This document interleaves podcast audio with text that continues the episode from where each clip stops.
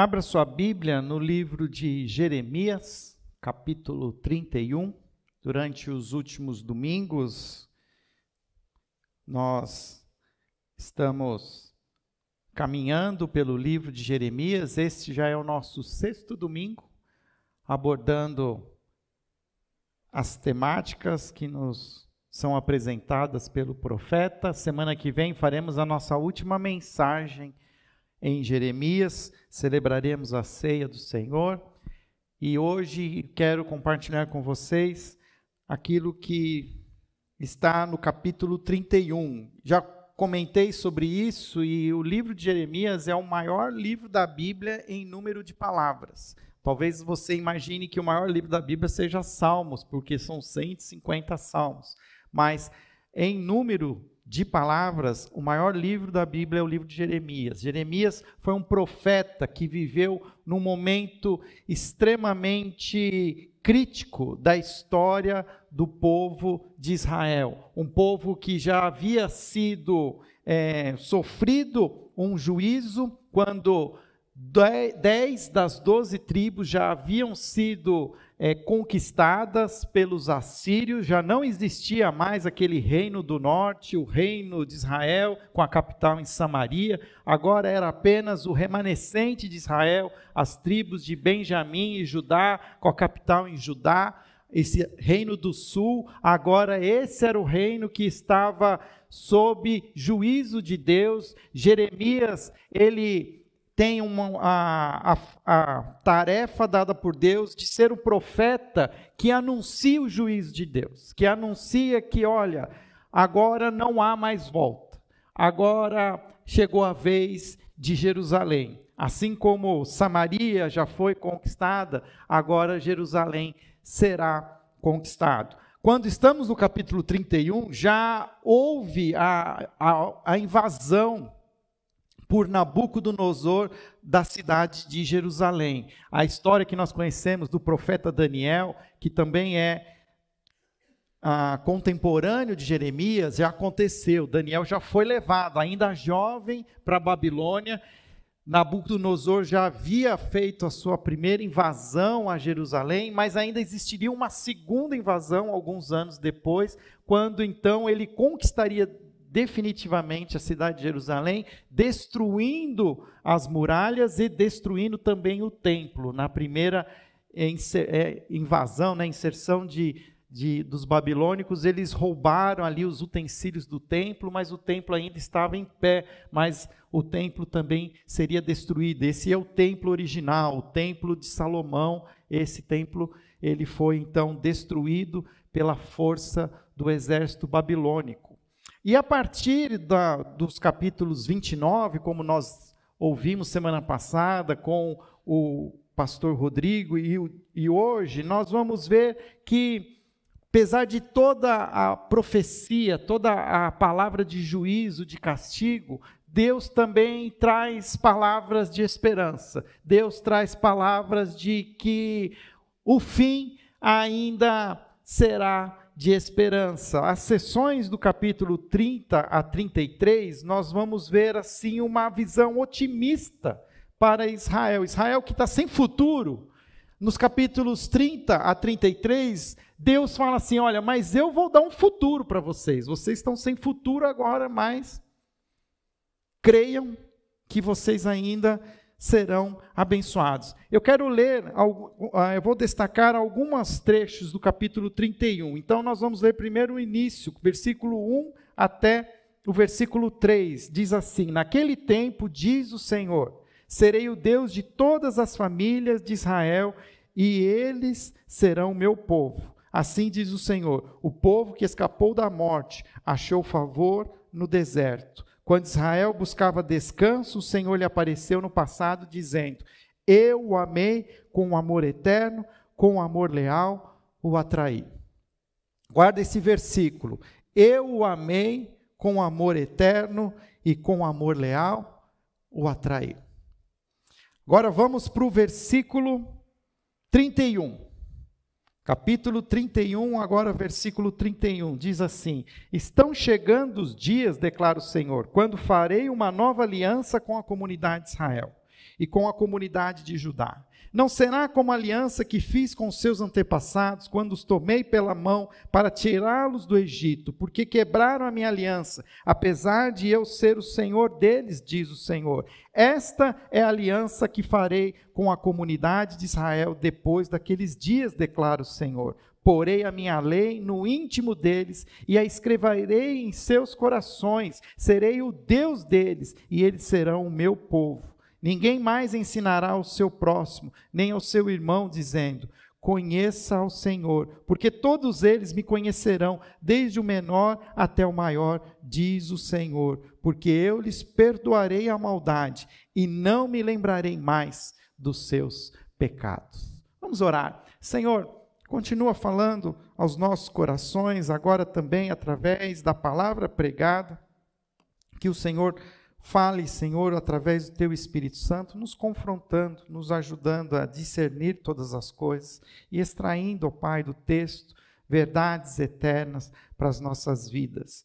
Assim nós oramos, em nome de Jesus. Amém. Estão chegando dias, declara o Senhor, versículo 31, quando farei uma nova aliança com a comunidade de Israel havia uma aliança. Deus fez uma aliança com Israel. Essa aliança, ela precisa ser resgatada, nós precisamos trazer à nossa memória. Que aliança foi essa? Essa aliança começou naquele dia em que Deus escolheu Abraão.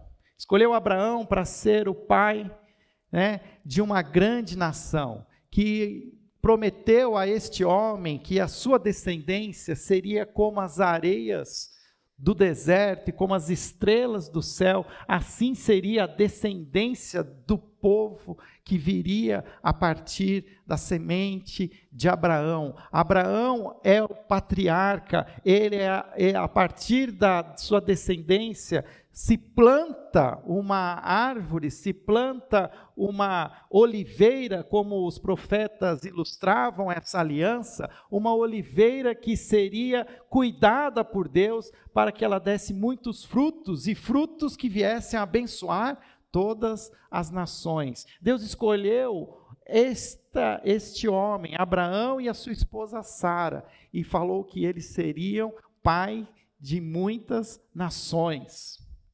E nós somos parte dessa aliança. Nós fazemos parte disso. Quando Deus fala para Abraão, vocês serão pais de muitas nações, nós fazemos parte, alcançou as nossa, a nossa nação. A nossa nação hoje teve o privilégio de fazer parte dessa aliança. Fábio, mas o que Deus quer dizer então com essa nova aliança? É uma nova. Deus mudou de plano, Deus mandou revogar aquilo que ele tinha declarado para Abraão e agora ele, né, mudou de ideia no meio do caminho, ele falou assim: "O mundo é meu e eu faço o que eu quiser com o mundo". Não foi isso. Na verdade, é aquilo que nós não podemos esquecer. Existe lá o texto, capítulo, o próprio versículo 3 que nós lemos: Eu o amei com amor eterno e com amor leal eu o atraí. O meu amor é leal, o meu amor não muda, o meu amor por vocês continua. Vocês se rebelaram contra mim, vocês deixaram de me amar, mas eu nunca deixei de amar vocês. E porque eu nunca deixei de amar vocês, porque a minha lealdade é perfeita, eu vou fazer uma nova aliança. E como é essa nova aliança? E o texto começa então a descrever essa nova aliança. Quando farei uma nova aliança com a comunidade de Israel, com a comunidade de Judá, não será como a aliança que fiz com os seus antepassados, quando os tomei pela mão para tirá-los do Egito, porque quebraram a minha aliança, apesar de eu ser o Senhor deles, diz o Senhor.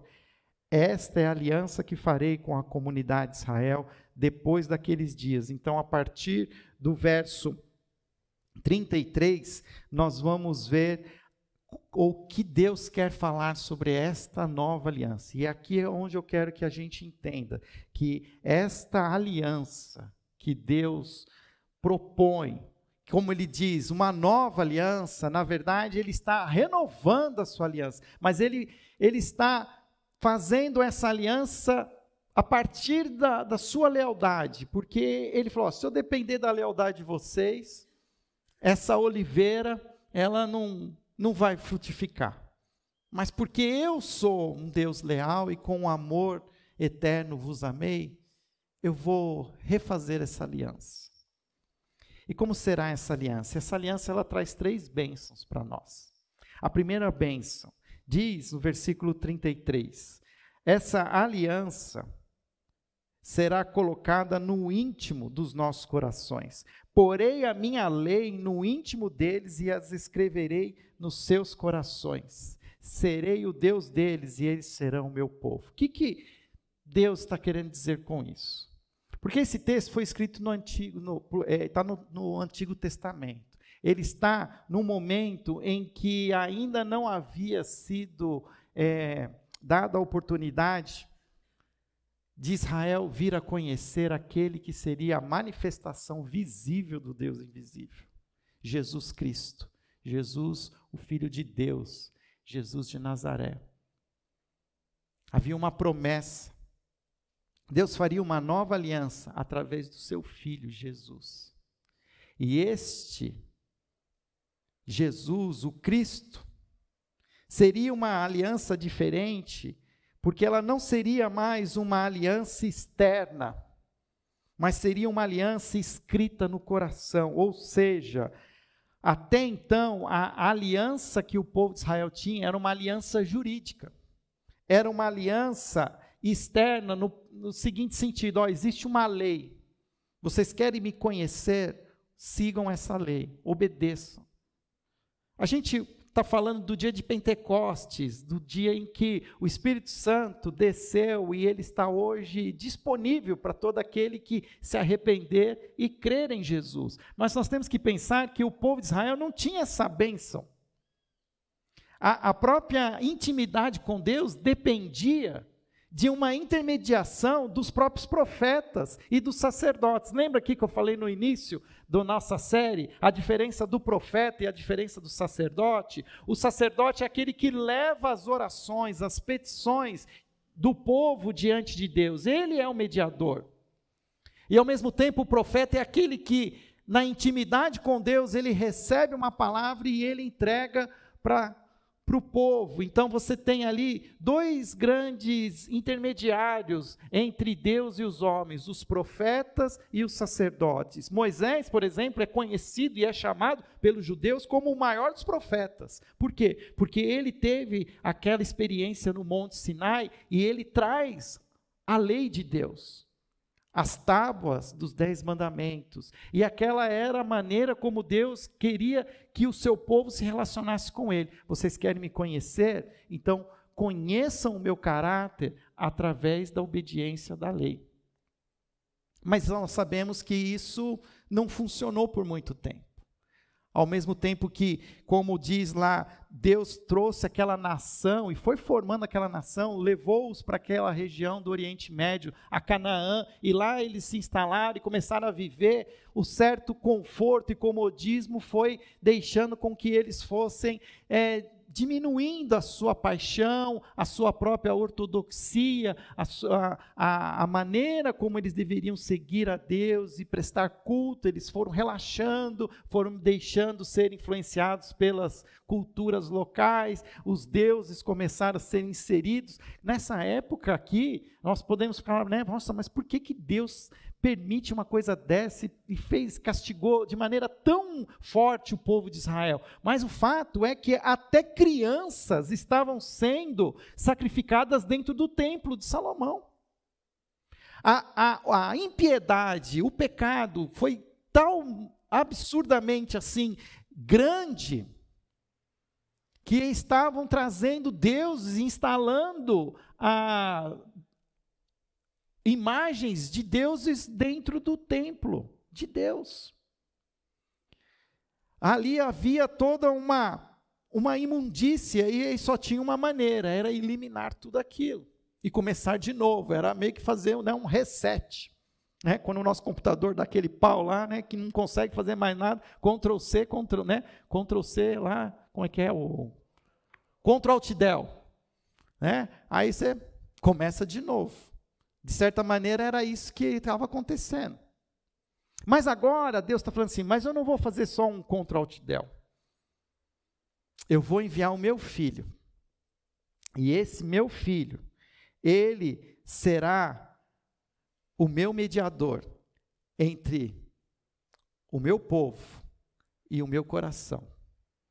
E não só isso, eu enviarei o meu Espírito Santo. E o meu Espírito Santo vai selar o coração de vocês. E eu viverei em vocês. Porque como é que era o relacionamento antigo? Uh, existia o templo, existia o, o santo lá, o, o, lugar, o santo dos santos. O, o sumo sacerdote já entrava uma vez por ano naquele lugar. E o que Deus está dizendo, olha que a bênção dessa nova aliança. A, a, a lei vai ser colocada no coração de vocês. Vocês vão estar, eu vou estar disponível para vocês 24 horas por dia, 7 dias por semana, 365 dias do ano. Nós que vivemos já essa realidade, a gente às vezes não entende a beleza e a grandeza dessa bênção. De que todo aquele que invocar o nome do Senhor Jesus será salvo. Não há mais necessidade de nenhum mediador. Jesus já fez aquilo que era suficiente. Na sua morte, o véu foi né, é, rasgado, e foi rasgado de cima a baixo, foi rasgado pelo próprio Deus. Ou seja, não há mais separação. O sangue de Jesus é suficiente, não há mais necessidade de outros sacrifícios. Se ainda hoje alguém está dizendo que para seguir a Deus, para ser um filho de Deus, você precisa de algo mais do que conhecer a Jesus e reconhecer o seu pecado, você está diminuindo o poder de Cristo na cruz. E hoje é verdade que a gente tem feito, trazido tradições e a gente que, agora, daqui a pouco eu vou falar sobre isso, a gente que gosta tanto de Israel, até quando volta de Israel, volta de Israel, põe o kippah na cabeça, né? começa a falar hebraico que nunca falou, começa a, a, a, a trazer algumas tradições, como se isso fosse importante e suficiente. Isso não é a aliança mais de Deus. Essa aliança não existe mais. O que existe agora é uma nova vida de liberdade em Cristo Jesus. E essa bênção é colocada em nossos corações.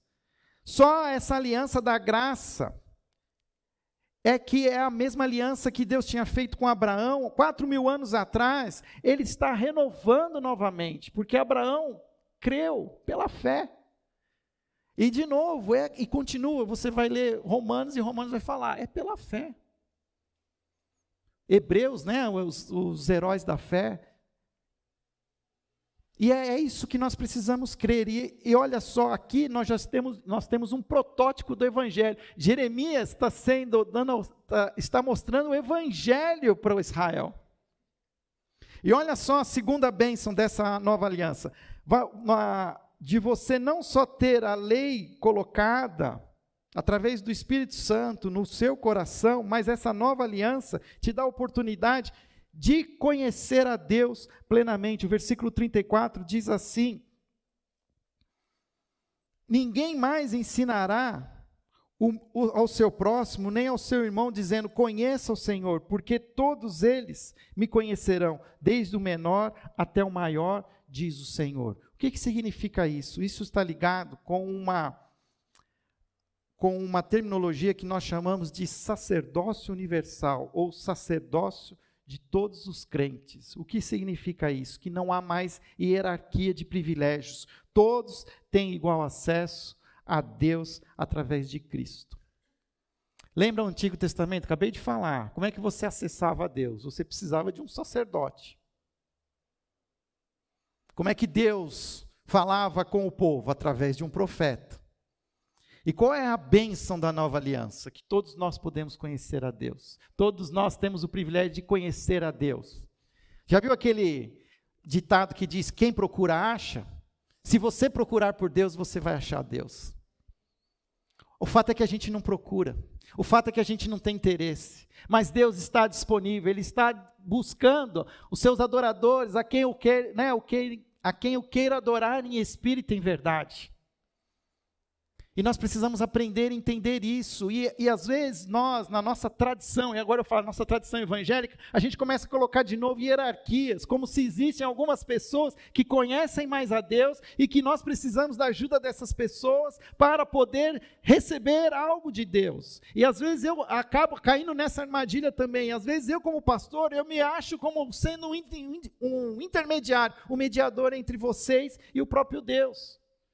E às vezes eu vejo isso e a, e a gente acaba numa, num equívoco, vai deixando acontecer, mas eu não tenho que alertar vocês que todos nós temos acesso ao mesmo Deus.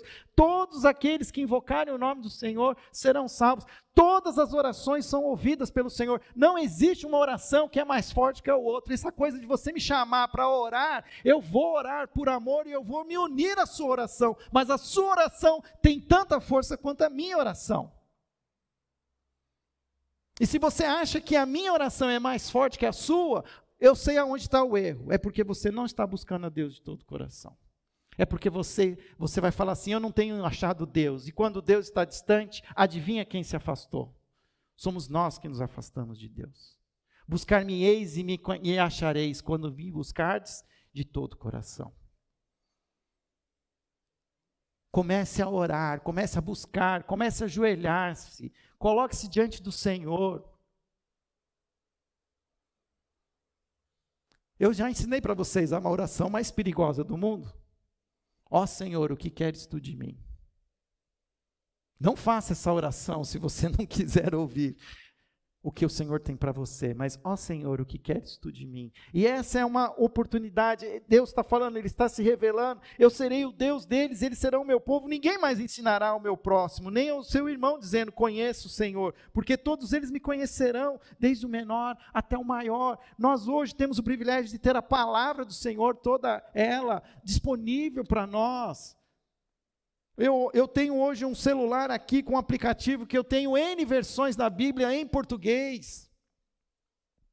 Hoje nós temos o Espírito do Senhor em nós, e esse Espírito, ele tem o poder de nos capacitar e nos iluminar para entender a palavra. Nós precisamos buscá-lo, querer conhecê-lo. Eu vejo hoje que a gente quer, a gente sabe mais sobre algumas coisas que fazem parte aí da nossa cultura, mais do que o próprio Deus, mais que Jesus. Nós, os que somos a, a oliveira enxertada, porque nós temos que lembrar dessa metáfora, porque essa oliveira que foi plantada, a raiz de Abraão, aconteceu o quê? Que os gentios foram enxertados nessa oliveira. Nós somos agora o povo de Deus também. Nós precisamos saber quem é esse Deus, nós precisamos saber quem é Jesus Cristo, nós precisamos saber quem é o Espírito Santo. A nós é dado essa palavra e essa mensagem nós precisamos expor. Eu ouvi ontem, eu estava ouvindo ah, uma, uma série de pastores falando sobre este momento que nós estamos vivendo, e um pastor, se eu não me engano, Paulo Mazei, da, de Belo Horizonte, ele deu uma palavra que ele falou assim sobre esse momento que nós estamos vivendo do coronavírus. E aos poucos o próprio vírus, ele vai, a gente vai estudando, ele vai aprendendo a lidar com ele. Eu falei aqui, né? Olha, a gente está entendendo que existe aí uma grande facilidade se a gente deixar tudo ventilado, se a gente manter um certo afastamento, continuar usando máscara. E, ah, aí vem a vacina, e a vacina vem como sendo aí uma, uma oportunidade, fortalece o nosso sistema imunológico. E aí a gente vai aprendendo essas coisas, a gente vai falando, não vai falando? A gente não compartilha isso no WhatsApp? Olha aqui, ó, isso aqui, olha, isso aqui está funcionando. E por que, que a gente não faz a mesma coisa com o Evangelho? O Evangelho que foi revelado há dois mil anos e que revela qual é a nova aliança de Deus, nós hoje precisamos, o povo está perguntando: onde está Deus? E nós temos essa palavra, nós temos, como se fosse né, aqui, guardadas as devidas proporções, nós temos a vacina contra o pecado. E nós não estamos compartilhando a vacina. Nós não estamos compartilhando esse Jesus. Porque o mundo jaz no maligno. O nosso mundo também foi julgado. Leia né, as, as doutrinas dos últimos dias, e nós estamos chegando no fim dos tempos, e vai existir aí a, o juízo. Jesus está voltando, e ele vai chamar Cada um de nós. E ele vai perguntar: o que, que você fez com o talento que eu te dei? Com a mina, né? Tem duas parábolas: a parábola dos dez talentos, a parábola das dez minas. O que você fez com o evangelho que eu te dei? O que você fez com essa aliança que eu reparti com você? Se a primeira bênção é a lei ser inserida no nosso coração, a segunda bênção é esse conhecimento universal de Deus, a terceira bênção é que na nova aliança o perdão dos pecados é eterno. Ele diz assim: porque eu lhes perdoarei a maldade e não me lembrarei mais dos seus pecados. O sacrifício de Jesus na cruz é definitivo, é suficiente. É suficiente, não é mais necessário derramamento de sangue. Não há necessidade de você fazer mais nada para ser perdoado. E não existe pecado que não possa ser perdoado. Eu tenho conversado com algumas pessoas que se acham tão distantes de Deus, que acham que já não tem mais, não há mais para elas é, esperança. Mas o que a Bíblia está nos dizendo é que o Senhor nos amou com amor leal. O seu amor é fiel e ele ultrapassa qualquer pecado. Basta que nós queremos, reconhecemos a nossa impotência e clamemos pelo Senhor, e Ele está pronto para nos perdoar os nossos pecados, de uma vez por todas. O sacrifício de Jesus na cruz foi suficiente para perdoar o meu pecado de ontem, o meu pecado de hoje e o meu pecado de amanhã. Por isso que as misericórdias do Senhor se renovam todos os dias. Todos os dias Deus nos dá uma nova chance de sermos verdadeiros discípulos de Jesus. E nós precisamos aprender a entender e a viver essa essa bênção que é essa nova aliança, um sacrifício único. Abra sua Bíblia lá em Hebreus, capítulo 10. O livro de Hebreus é um livro que tem paralelos com o livro de Jeremias. Esse mesmo texto foi escrito em Hebreus. Hebreus, capítulo 10. Nós não sabemos quem é o autor de Hebreus, mas ele escreve para essa comunidade judaica, essa comunidade remanescente na época de Jesus, que ainda não havia entendido essa nova aliança em Cristo. E olha que ele fala lá em Hebreus capítulo 10, versículo 11. É isso mesmo? 10, 11.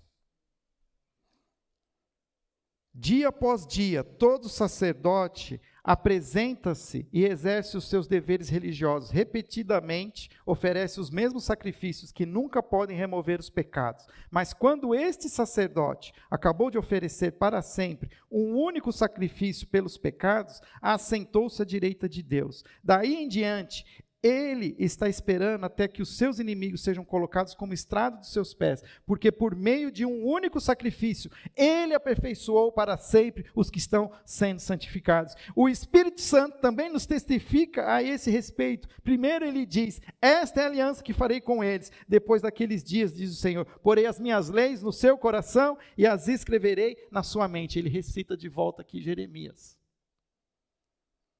Jesus é suficiente. Jesus é suficiente. E nós precisamos ter essa convicção, nós precisamos viver essa, essa bênção. John Stott chama essas bênçãos de as inestimáveis bênçãos da nova aliança. A lei interna ser inserida em nosso coração, vivemos com o próprio Espírito de Deus em nós, conhecermos a esse Deus que se deixa ser conhecido pelo seu povo e, e poder entender esse perdão eterno que nós temos. Lendo esse texto, me veio uma dúvida. E ela surgiu agora a partir até desse momento que estamos vivendo, vendo novamente lá um conflito no Oriente Médio, Israel lutando ali contra terroristas, foguetes do Hamas. E a pergunta que não quer calar: Deus tem uma aliança diferente com Israel? Deus vai resgatar o povo de Israel? Ou será que a igreja é o novo Israel de Deus, essa nova aliança de Jeremias é a igreja, ele está falando da igreja. Aonde fica Israel? É uma pergunta bem importante. O fato é que, dia 14 de maio, Israel, a nação de Israel, celebrou o dia da sua independência. Você vai ler a história, você vai ver como eles chegaram de novo aonde eles estão lá. Mas nós precisamos entender, e aqui abre a sua Bíblia em Romanos, capítulo 11. Esse texto a gente esquece que ele existe muitas vezes na nossa Bíblia. Romanos capítulo 11 eu, vem para nos relembrar que Deus é um amor, Deus tem um amor eterno, com um amor leal eu te atraí. E olha o que ele escreve em Romanos capítulo 11.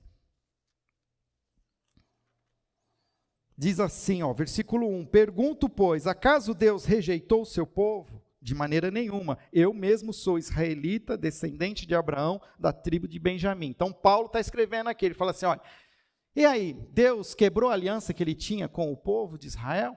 Aí ele fala assim: não, porque eu mesmo sou de Israel, eu sou daquela remanescente, ó, da tribo de Benjamim, eu estou aqui. E eu entendi quem é Jesus, o Messias. Eu, eu estou sendo alcançado, então o meu povo está sendo alcançado. E não é só isso, ele diz lá, versículo 11: Novamente pergunta: acaso tropeçaram para que ficassem caídos? De maneira nenhuma, ao contrário, por causa da transgressão deles veio a salvação para os gentios, para provocar ciúmes em Israel. Mas se a transgressão deles significa riqueza para o mundo e o seu fracasso, riqueza para os gentios, quanto mais significará a sua plenitude. Versículo 17: Se alguns ramos foram cortados, e aqui é a, é a ilustração da oliveira, e você, sendo oliveira brava, foi enxertado entre os outros e agora participa da seiva que vem da raiz da oliveira cultivada, não se glorie contra estes ramos. Se o fizer, saiba que você que não é você quem sustenta a raiz, mas a raiz a você. Nós fomos recebidos pela graça de Deus, pela graça por causa da, da obstinação de Israel. O evangelho foi divulgado para os gentios. Nós, os gentios, e as nações foram alcançadas, fazia parte do plano de Deus. A oliveira brava, que é a nossa, né, a nossa parte, foi enxertada na raiz de Abraão. Abraão é o nosso pai. Fazemos parte desta bênção, dessa aliança. Mas Deus não esqueceu de Israel. Deus vai trazer Israel de novo, vai trazer o seu povo. Agora, Israel que ele fala aqui não é Israel que está lá, constituído, aquela nação. Sim, eles são os israelenses, e no meio daqueles israelenses existe aqueles que ainda hoje guardam no coração a raiz do judaísmo, que, é, que não é mais o, o, o mesmo, a, a mesma aliança que, que existia no passado. Porque lembra que a aliança que Deus começou a construir com Israel dependia das leis e do templo. E desde o final lá do início da era cristã, Roma acabou com o templo e o templo não existe mais. E o que aconteceu? Os, o remanescente de Israel, os judeus, eles, porque eles não aceitaram Jesus como Messias, eles reinventaram a sua própria, o seu próprio, sua própria fé, porque agora não tinha mais como fazer o sacrifício. Imagina que eles estão há dois mil anos sem oferecer sacrifícios. Então, não dá tempo da gente falar sobre isso, mas é uma, é uma outra história, é um, é um povo que está perdido, um povo que foi escolhido por Deus para ser os guardiões da, da aliança, é um povo que hoje se perdeu. É um povo que hoje se recorre ao Velho Testamento, mas recorre à palavra de, de outros mestres rabínicos, recorre à cabala. É uma miscelânea, tem, tem, você vai ver de tudo. Você vai ver judeu ortodoxo, judeu reformado, judeu tradicional, judeu liberal, judeu terrorista, que tem também. Tem de tudo. Então, eu devorar para salvação de Israel, Sim, eu devo orar, mas também devo orar pela salvação do Brasil, devo orar pela salvação do Líbano, salvação dos palestinos, salvação dos argentinos, eu sei que é mais difícil, né? A salvação do, do Uruguai.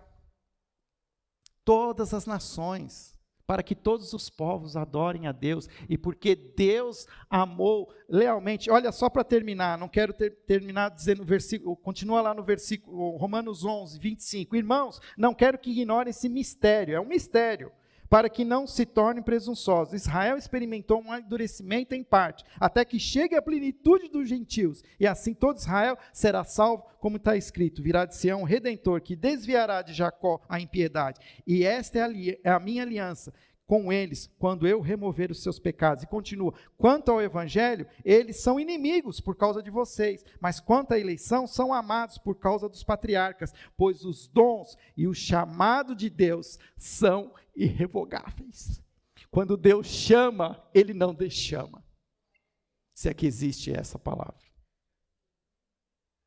Não tem deschamado. Quando Deus chama, ele chama, porque o amor dele é leal o amor dele é eterno. Deus vai resgatar todos aqueles que um dia ele chamou. E se você está aqui hoje, se você está me assistindo, e se Deus te chamou e você está longe de Deus, Ele vai te chamar de novo, nem que seja na sua morte. Porque Deus não quebra suas alianças com o seu povo. E a gente vai se surpreender com as pessoas que nós vamos encontrar na eternidade. Porque nós quebramos a nossa aliança com Deus, mas Deus não quebra a sua aliança. A sua, os seus chamados são irrevogáveis. Irrevogáveis. Deus não muda de ideia. Então, todos nós, filhos de Abraão, seremos reunidos. Judeus e gentios, todos os que confessarem o nome de Jesus.